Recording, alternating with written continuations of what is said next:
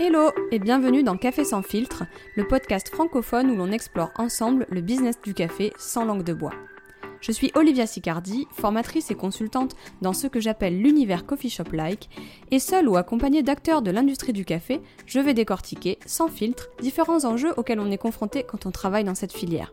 Si tu es restaurateur, professionnel de l'industrie café ou simplement un mordu de caféine, et que tu cherches des solutions, des retours d'expérience ou des partages de connaissances pour entreprendre, manager ou te développer dans un business café, alors reste avec moi, ça risque de t'intéresser.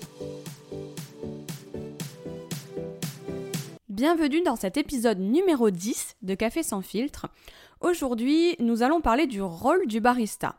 Est-ce que c'est vraiment, comme je l'entends souvent, un sommelier du café? Est-ce que tous les établissements de la restauration euh, traditionnelle ou plutôt coffee shop-like ont intérêt à avoir un barista en leur sein? Alors, si tu ne sais pas ce que c'est qu'un établissement dit coffee shop-like, c'est un terme que j'ai inventé et je t'invite à aller écouter la définition de ce terme dans l'épisode 0, la bande-annonce du podcast Café sans filtre. Est-ce que c'est prétentieux d'avoir un barista? Quelle est la marge de manœuvre d'un barista pour maximiser la qualité des boissons et la satisfaction du client? Et surtout, quelle est la valeur ajoutée financière, pécuniaire, on va parler de rentabilité.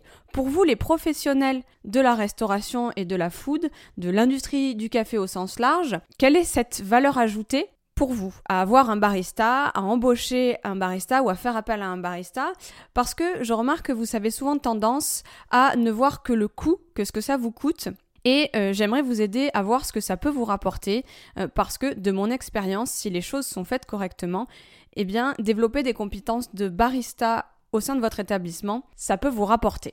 Et ça, peu importe que vous soyez un établissement indépendant d'une taille plutôt modeste ou que vous soyez un plus gros concept, une franchise par exemple, un concept présent euh, en France ou en France et à l'international, et surtout que votre produit, que votre cœur de métier soit centré sur le café ou non. À partir du moment où vous vendez des produits comestibles qui ont tendance à bien s'associer avec le café, ce que je vais vous dire là, ça va avoir de l'importance. Et j'aimerais justement vous faire toucher du doigt le fait que ça peut être important et que ça peut faire changer pas mal de choses, même si par exemple euh, vous êtes un, glacier ou un, boulanger ou, parfois même un, lieu de service et de bien-être où les boissons chaudes si on sort même du café purement et simplement, parce qu'on verra que le barista n'est pas amené à préparer uniquement que des boissons caféinées, eh bien tout ça peut avoir de l'importance. Donc restez avec nous, même si vous vous dites non, ça s'applique pas à mon concept, je n'ai pas l'argent pour recruter un barista, on verra qu'on peut développer des compétences de barista sans recruter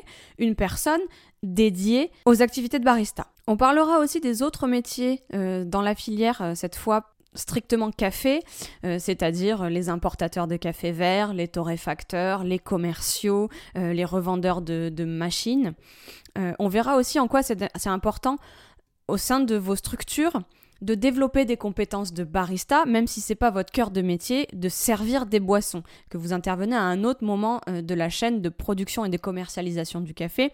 Si vous écoutez ce podcast depuis quelque temps maintenant, vous savez que pour moi, le café, c'est une chaîne qui commence dans la terre et qui se termine dans la tasse. Et que quand on s'intéresse à ces métiers-là, quand on veut soit en faire son métier, soit même créer une entreprise, eh bien je pense qu'il c'est intéressant de prendre les choses à la fin et d'aller regarder ce qui se passe dans la tasse, de maîtriser un minimum de connaissances et de compétences donc de barista, puisque c'est lui qui va s'occuper euh, de fournir le produit fini en tasse, pour pouvoir être plus performant, pour pouvoir mieux vendre, mieux produire à tous les autres maillons de la chaîne de production du café, que ce soit euh, le matériel, l'importation, la torréfaction et, et tout ce que vous pouvez imaginer d'autre. Alors, à la question, est-ce que le barista est un sommelier du café?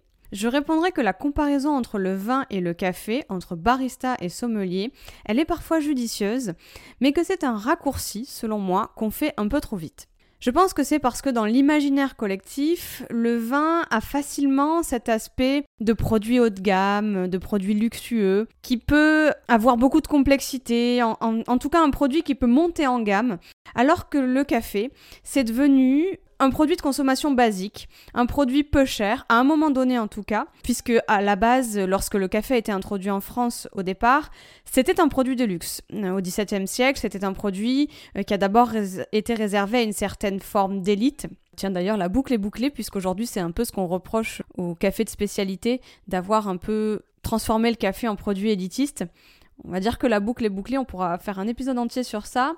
Mais donc rapidement, c'est devenu un produit de consommation de base, quelques années après son introduction au XVIIe siècle, euh, presque un produit de nécessité en fait hein, pour se réveiller le matin. C'est juste un café entre guillemets. Alors moi, mon ambition et celle de nombreux passionnés et professionnels, c'est de, bah, justement, c'est de montrer qu'un café c'est pas juste un café, qu'on peut faire plein de choses. Donc à mon humble avis, une des raisons pour lesquelles on a fait la comparaison entre euh, monde du vin et monde du café, c'est que c'est une manière rapide de suggérer, de faire comprendre que le café peut aussi être un produit noble, avec plein de subtilités et de complexité, avec des notes, hein, euh, comme, comme le vin a ses, notes. Euh, on, alors on parle plus de choses un peu poivrées, ronds pour le vin. On va, on va plutôt faire référence à des choses sucrées, à des agrumes ou à des fruits pour le, pour le café, bien qu'on parle beaucoup de fruits dans le, dans le vin. Mais voilà, l'analogie est assez facile.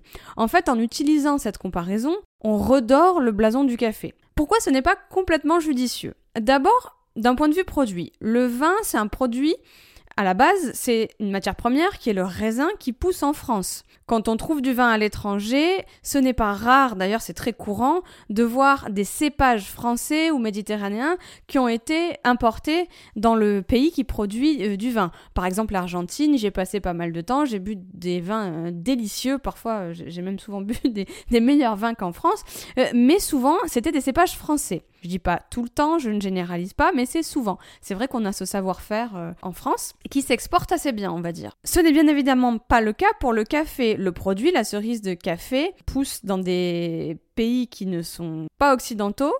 Euh, l'équivalent des cépages pour le vin, je dirais que c'est la variété et surtout les sous-variétés pour le café. Alors il y a les grandes variétés, on pourrait faire un épisode entier sur les variétés, j'espère que ça arrivera bientôt. Mais pour simplifier ici, euh, il y a les grandes variétés que vous connaissez, le Robusta, l'Arabica, euh, en, sont, deux.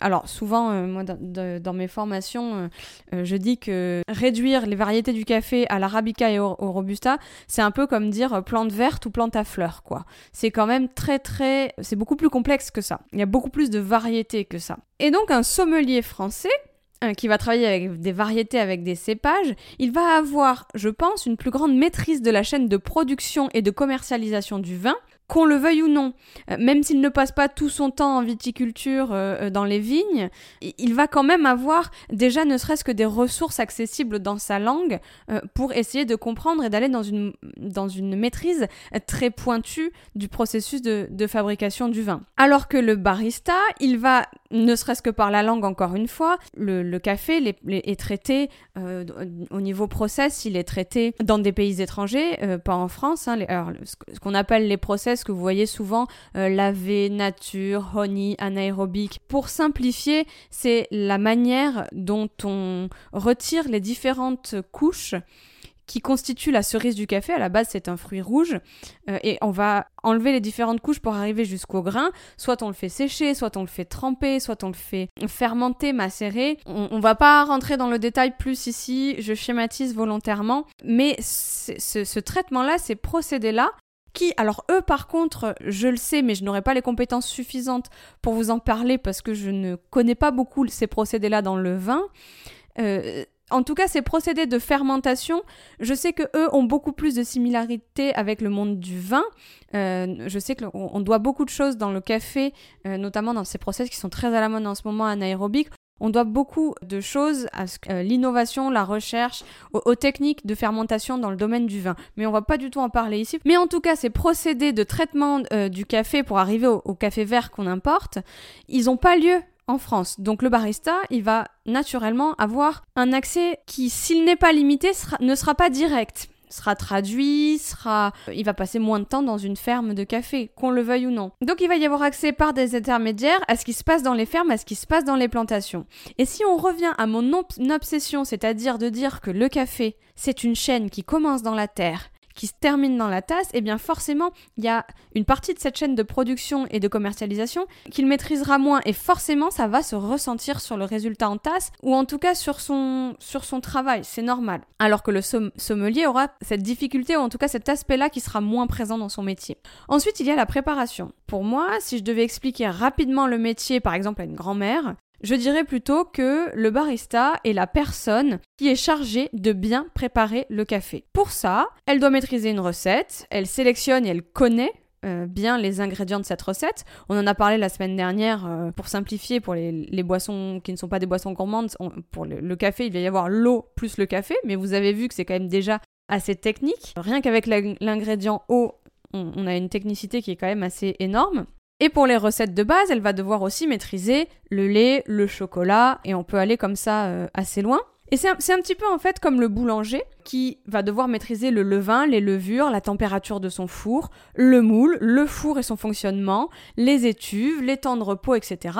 Le barista, lui, il va devoir maîtriser la granulométrie, la quantité, la pression, la température, la machine, le matériel, le moulin, etc., etc., etc. Le sommelier, lui, il est un peu moins confronté à cet aspect-là. Ce n'est pas un barman, ce n'est pas un mixologue qui crée des cocktails, il n'a pas vraiment de recette à maîtriser. Alors attention, je, mon propos, ce n'est pas de minimiser la connaissance et l'étendue des compétences du métier de sommelier, loin de là, mais je dis que la compétence, elle est ailleurs que dans la composition et dans la maîtrise d'une recette. Chez le sommelier, la compétence, elle va être dans la maîtrise des conditions euh, de service, dans euh, la température, le carafage, qu'on peut aussi retrouver différemment dans le café, mais sa compétence au sommelier, elle va être dans l'association énormément des vins, euh, des mets avec des vins. Un sommelier dans un restaurant, qu'est-ce qu'il fait? Souvent, il va vous faire des suggestions en fonction de vos goûts, en fonction de ce que vous aimez manger, de ce que vous allez manger et de, vos préférences. Les associations mets-café, euh, même si ça se développe un petit peu, c'est beaucoup plus rare d'en entendre parler aujourd'hui en tout cas en France. Et alors, il y a l'élément discours client qui reste présent. Le barista doit savoir conseiller son client en fonction des goûts et des conditions dans lesquelles il va, il va euh, vendre son café. Mais ce n'est pas le même métier. Il y a un travail de sélection qui, je trouve, est beaucoup plus fort chez le sommelier que chez le barista. Même si on pourrait souhaiter que ce soit différent, à l'heure actuelle, dans une grande majorité des cas, le barista, il reçoit un café. Alors il peut en sélectionner par... Euh, il peut faire opérer une forme de sélection, mais souvent c'est rarement le cas quand c'est pas lui qui torréfie.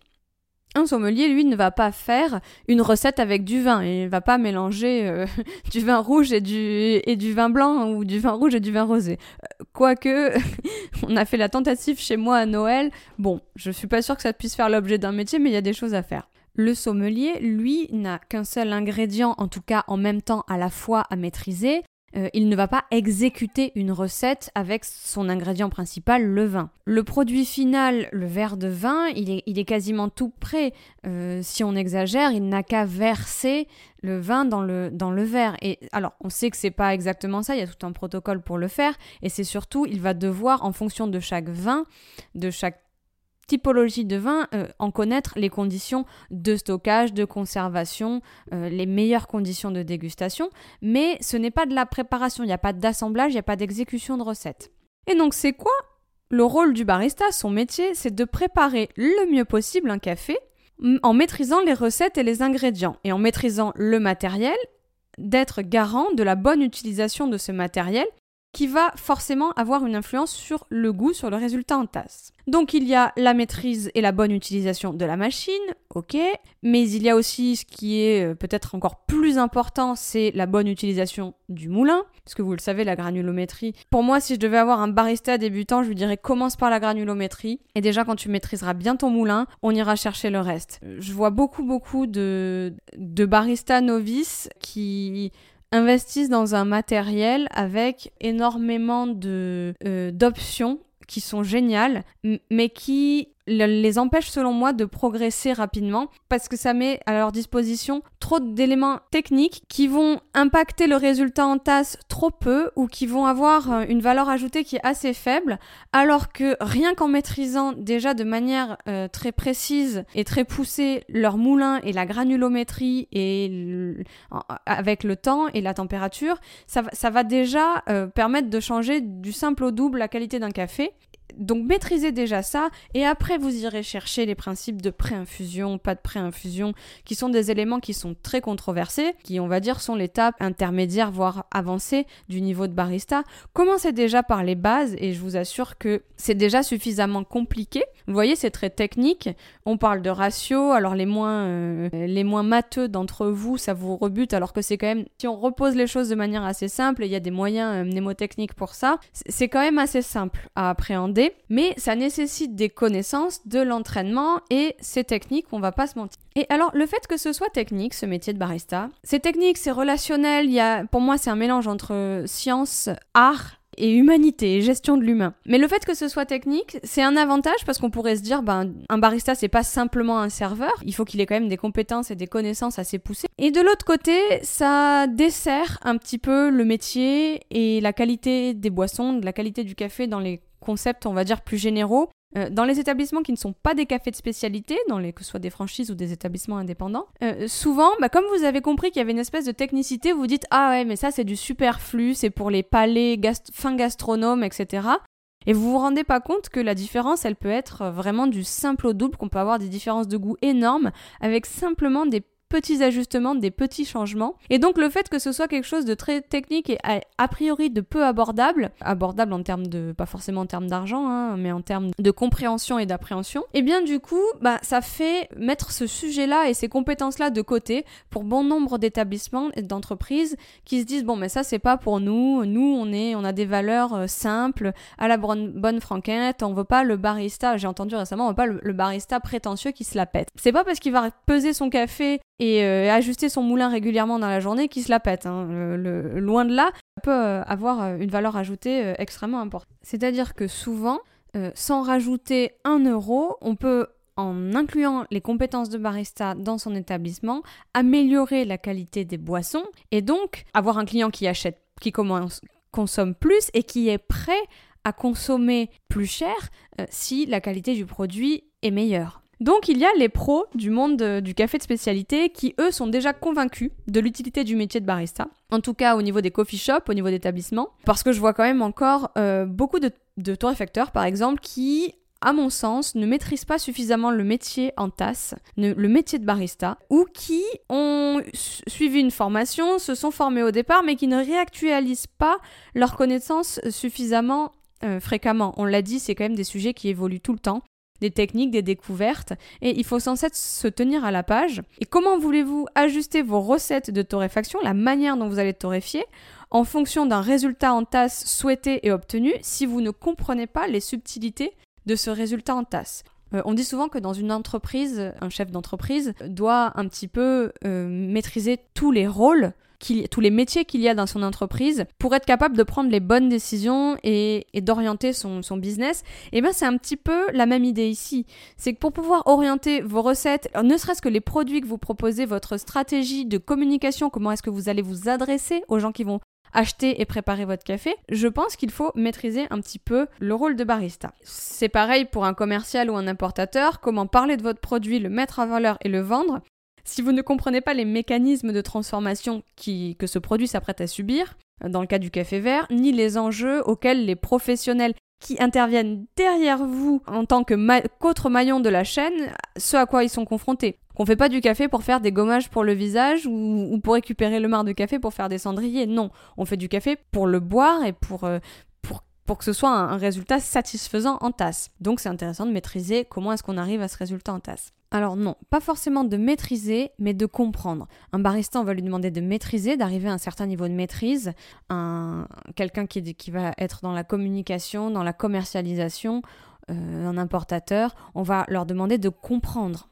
Euh, d'ailleurs, petit aparté, pour les torréfacteurs, qu'il en va de votre réputation. Pour moi, un des gros enjeux du métier de torréfacteur, et euh, je m'y suis penchée puisque j'ai travaillé quand même trois ans sur euh, le développement d'un atelier boutique de torréfaction. À la base, c'était plus vers la torréfaction que je voulais m'orienter.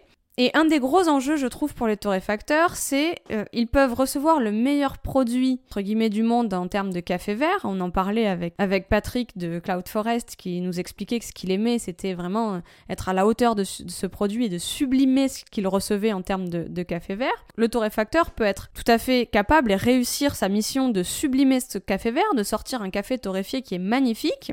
Euh, mais derrière, si il le vend à un, établissement avec un barista ou pas d'ailleurs, euh, quelqu'un qui va mal préparer ce, café, qui peut complètement le détériorer. Et, et dans ce cas-là, ben, la culture du café en France fait que le premier réflexe que vont avoir les clients, c'est pas de dire le barista a mal fait son travail, il a mal sorti mon expresso, il a c'est de dire ah là là, ce torréfacteur il est nul parce qu'il y a un mauvais café. Dans le monde du café de spécialité, il y a cet enjeu qui est pour moi très compliqué à aborder de dire votre métier de torréfacteur ne s'arrête pas au moment où vous avez sorti le café de la machine du torréfacteur et que vous l'avez en sachet. Non, il y a tout ce travail d'accompagnement. Pour parler vulgairement, euh, fermez vos oreilles si vous êtes allergique aux gros mots, euh, mais on peut transformer de l'or en merde, mais on ne peut pas transformer de la merde en or. Donc, même si votre produit c'est de l'or, c'est un super café, le barista peut le flinguer et et là, attention à votre réputation. Donc c'est intéressant pour vous d'avoir les compétences mises à jour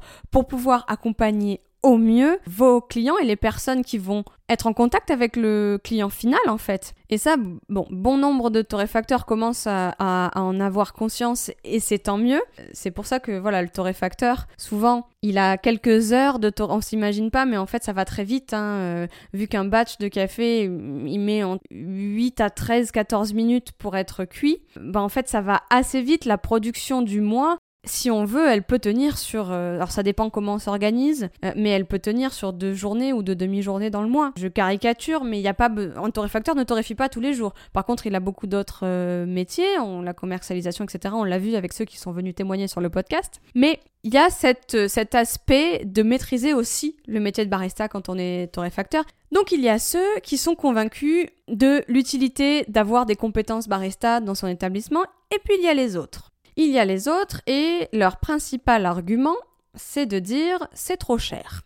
Ce qui est quand même assez paradoxal puisque malgré toute la technicité que requiert et les connaissances que requiert le métier de barista, aujourd'hui en France, les baristas sont encore très mal payés souvent c'est le SMIC. Alors, euh, quand je discute avec des, gens qui ont commencé avant moi, avec des anciens, ils se reconnaîtront peut-être, ils ont tendance à dire Ouais, mais c'est un, euh, un, métier passion et on a tous commencé quand ça, a démarré euh, en 2012-2014, qu'on est arrivé en France et qu'on a commencé avec ce métier-là. On était tous aux alentours du SMIC 2002, 1200 euros.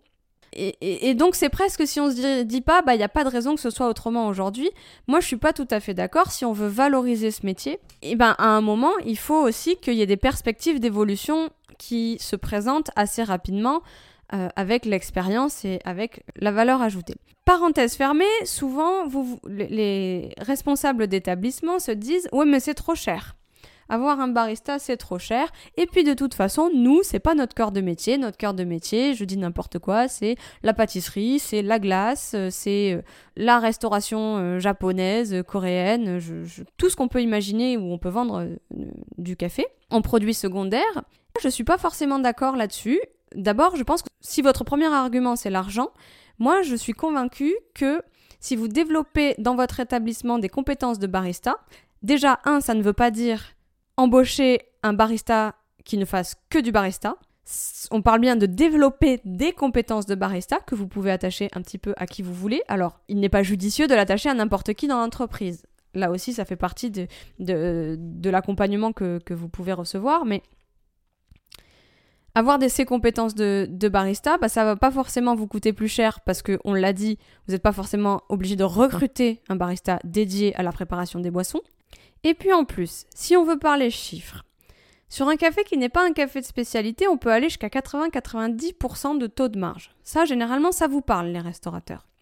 Donc même si vous n'avez pas envie d'investir dans un café de spécialité, on peut choisir un café de terroir, un café qui soit un café un peu plus commercial, euh, sans aller jusqu'au café euh, euh, industriel qu'on trouve dans le commerce. En fait, il y a plein de choses à faire entre le très luxueux et le café très bas de gamme. Mais dans tous les cas, si on l'extrait correctement, euh, on va en vendre plus. Ce qui empêche aujourd'hui les restaurateurs de vendre beaucoup de café en nombre, c'est le goût. C'est souvent que le café, il n'est pas bon au restaurant euh, classique, traditionnel. Et donc on se dit, bon, on va aller le boire ailleurs. Je, trouve qu'on le voit de plus en plus. Donc imaginez si vous, si vous arriviez à vendre beaucoup plus de café avec le taux de marge qui est appliqué, logiquement, vous devriez vous faire plus d'argent, si on parle pas vulgairement, mais presque. Mais pour faire ça, il faut avoir des compétences de barista dans son équipe pour ne pas perdre plus de temps, c'est-à-dire maintenir un rythme, voire améliorer, parce que souvent euh, vous pensez que ça va prendre plus de temps, et puis en, fait au passage, on vous donne des, tips de workflow, euh, de, production qui font, de, de trajectoire client, etc., de services qui font que vous allez parfois plus vite, euh, ou en tout cas maintenir le rythme que vous avez déjà, et pour ça, il faut avoir ces compétences-là. Il faut, il faut soit de vous faire accompagner, soit de faciliter le développement de ces compétences euh, dans votre entreprise. S'ajoute à ça le fait que on est, on est dans une société française où, à la base, euh, le café, il se prend sur place. Euh, sans aller jusqu'à faire comme les Italiens, quoique dans certains bistrots, c'était le cas, où on, avale son espresso debout au comptoir. Mais en tout cas, on est soit au comptoir, soit euh, assis. Il y a une dizaine d'années, on voyait, une quinzaine d'années encore, on voyait assez peu les gens partir avec leur café à l'américaine, avec le gobelet, etc. Aujourd'hui, c'est de plus en plus le cas. On peut se dire c'est bien, on peut se dire c'est mal, euh, mais vous connaissez de ma philosophie maintenant, c'est un peu la même chose qu'avec les nouvelles générations, euh, ce dont je vous parlais dans, dans l'épisode 1. Le fait est que ce phénomène, il est présent, il est là. Donc soit on, l'accepte, on essaie d'en tirer parti et euh, avec ce contexte donné, de produire le meilleur produit possible euh, de la manière la plus responsable possible, soit on se dit bah moi je vais contre la tendance et dans ce cas-là, je suis désolée de vous l'apprendre, mais vous allez perdre de l'argent aussi, puisque si vous inscrivez dans cette tendance, eh ben vous allez peut-être pouvoir euh, maximiser, vos, revenus. Mais les gens qui prennent un café à emporter, c'est pas n'importe qui. C'est des, personnes qui sont habituées à avoir certains produits, à avoir une mousse de lait montée correctement, à retrouver certaines boissons qu'on n'a pas trop souvent dans les restaurants traditionnels. Alors je suis pas en train de vous dire que tous les restaurants traditionnels doivent servir un latte macchiato à emporter, euh, mais il y a certaines tendances à côté desquelles vous ne pouvez pas passer, en tout cas que vous devez comprendre, afin de maximiser un peu comme ça vos sources de, revenus et de ne pas passer à côté d'un potentiel chiffre d'affaires, ou en tout cas, si vous passez à côté, de choisir et de savoir pourquoi vous le faites, parce que c'est un parti pris, parce que euh, on peut imaginer plein, plein de raisons, mais pour faire ces choix-là, il y a aussi l'aspect limitation des coûts. Avoir des compétences de barista dans son équipe, ça veut dire limiter les coûts et comment Un des moyens de faire ça, c'est que souvent vous n'en avez pas conscience, mais vous gaspillez de la matière première.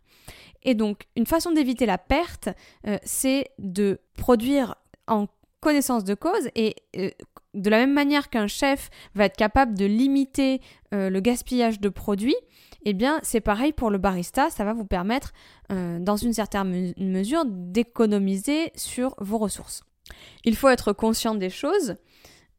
Et pour ça, ben, il faut comprendre un petit peu ce qui se passe au niveau de l'extraction du café, au niveau de la préparation des boissons. En fait, il faut avoir des compétences de barista. Et en plus, le barista, aujourd'hui, il ne s'occupe pas que du café. Il va y avoir tout ce qui est boisson gourmande en fait, non alcoolisée, mais boisson gourmande, boisson à base de lait, les chocolats, les cacao, euh, le, matcha qui est très, très en vogue aujourd'hui, qui sont des des tendances que, alors je vous dis pas de les incorporer toutes à votre carte, mais il y en a certaines, c'est dommage de passer à côté. Et avec un produit à si forte marge, un potentiel de marge en tout cas, si vous faites bien les choses, un fort potentiel de marge, pourquoi est-ce qu'on ne lui dédierait pas des compétences? Pourquoi est-ce que ça ne serait pas associé au développement de compétences dédiées dans votre entreprise? Oui, mais je peux pas y attacher une personne dédiée. Vous vous rendez compte? Nous, chez nous, on a trop de monde, on a trop de débit. C'est les, vraiment euh, les, choses que j'entends tout le temps. Chez nous, on a trop de débit. On peut pas avoir quelqu'un qui, qui, qui se concentre à faire les boissons. Vous vous rendez compte On est six derrière le bar. Et alors moi quand j'entends ça, et je l'entends à part mes clients dans le monde du café de spécialité qui eux sont déjà convaincus, tous les autres, et j'accompagne plus de personnes qui sont en dehors du monde du café de spécialité, justement en essayant d'amener cette expérience-là. Tous les autres, c'est à chaque fois le même discours. C'est ah euh, mais non mais nous euh, nous on peut pas, on a trop de monde. Et en fait, le débit, souvent c'est euh, c'est une excuse parce que moi, ça me fait rire doucement quand je vois ça, parce que je me dis, mais dans des établissements de café de spécialité, vous vous rendez pas compte, mais souvent ils gèrent un débit qui est tout aussi important, voire parfois plus, avec beaucoup moins d'espace et beaucoup moins de personnes. En fait, vous, ne vous rendez pas compte que dédier une personne derrière la machine, pas toute la journée, mais sur un temps dédié. C'est un peu comme euh, la méthode HACCP, si elle ne peut pas s'appliquer dans l'espace parce qu'il n'y a pas assez de temps, on dit qu'elle s'applique dans le temps. Bah là, c'est pareil pour les salariés. Vous pouvez avoir des salariés polyvalents. Alors, ça fait partie d'une stratégie un peu plus large de management, mais vous pouvez avoir des salariés polyvalents.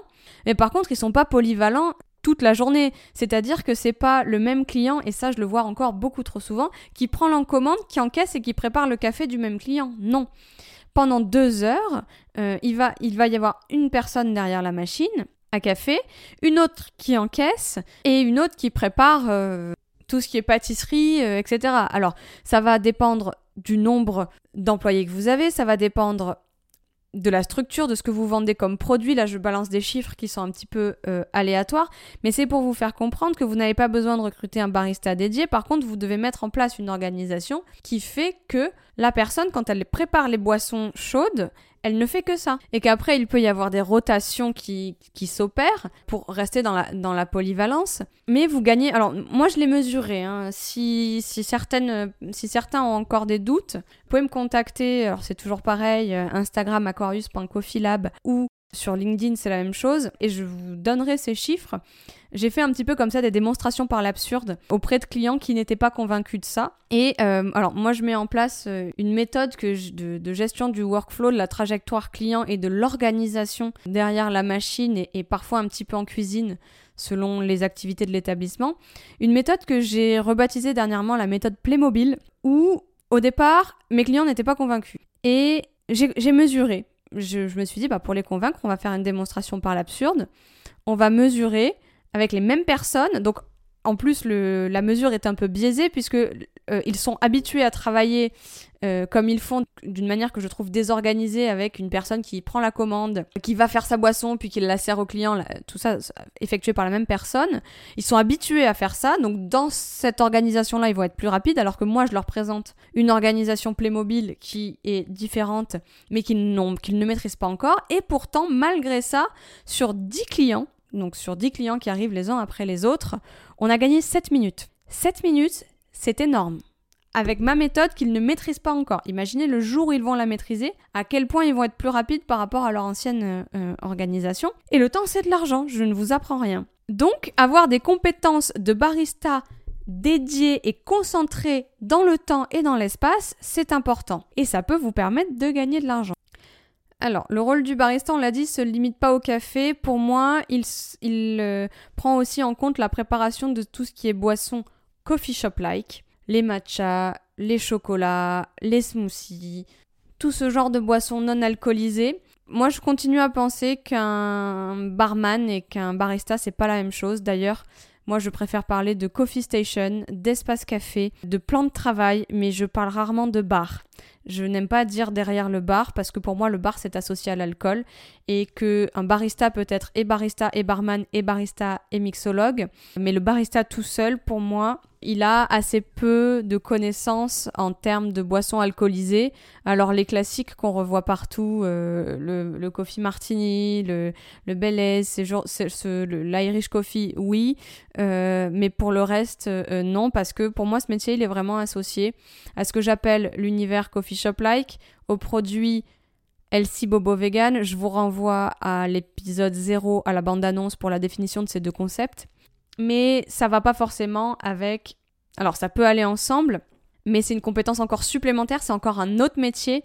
Euh, d'ailleurs, soit dit en passant, euh, chers euh, amis, confrères barista, si vous êtes barista et barman, barista et mixologue, je vous encourage fortement à avoir une fiche de poste bien plus détaillée et un salaire plus conséquent. Parce que ça fait vraiment appel à des compétences qui sont certes complémentaires, mais qui ne sont pas les mêmes.